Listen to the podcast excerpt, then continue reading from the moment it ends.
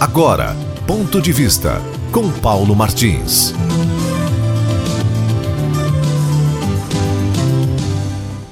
Olha, eu acredito que todos vocês tenham visto um dia, ou um dia desses aí no passado, ou na realidade, ou até em filmes, a figura do ferreiro, né? Usando um enorme alicate de ferro para segurar outro pedaço de ferro em brasa e com um malho ou marreta forjar, né? moldar uma, uma ferradura para colocá-la na pata do cavalo. Ele vai batendo sobre a bigorna, hora de um lado, hora de outro, até encontrar a curva necessária que permita encaixá-la na pata do cavalo. É um belo trabalho, né? até artístico, com resultado perfeito.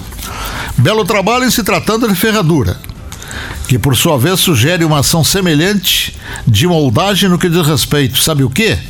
Sobre notícia, é notícia de televisão.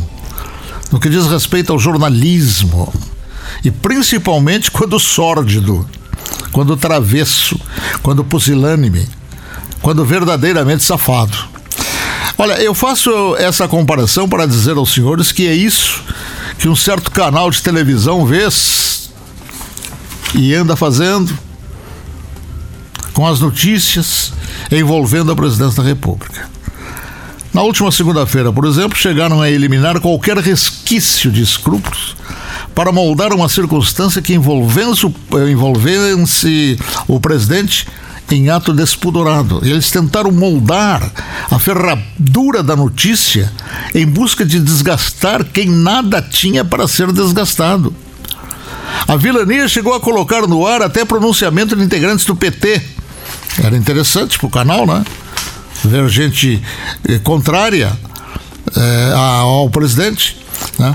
E assim mesmo como se esse partido ainda reunisse dose, mesmo tímida, de moral para criticar o que quer que seja nesse Brasil. Bateram, embora com uma marreta enferrujada pela desfaçatez, em torno do fato de Bolsonaro ter montado num cavalo e passeado junto ao povo. Em ato que não lhe desabona em nada, principalmente pelo fato dele, pela aceitação do público, poder se dar a esse ato, sendo aplaudido. Um cavalo, vejam os senhores, criticar o fato do presidente montar num cavalo. Cavalo que faz parte até da história. Ricardo III, meu reino por um cavalo.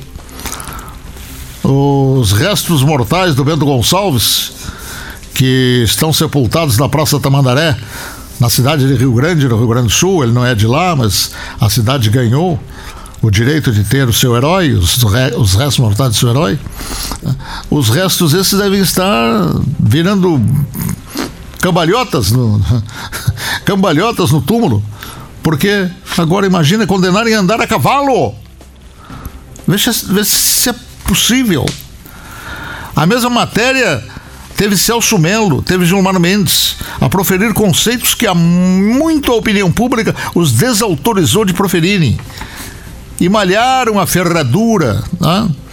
até no ato do presidente ter nomeado para o setor de desenvolvimento para a educação um integrante centrão ato que nada mais foi senão uma imposição deles mesmos, imprensa do ódio e inimigos políticos, e o STF, porque o presidente da República chegou num ponto que disse assim: bom, eu vou ter que dar um osso para eles. E foi o que fez. Nomeou um cara do Centrão, porque não tinha escape. Toda a bandidagem está contra, então dá um osso para esse, para pelo menos ter uma frente para se defender. Né?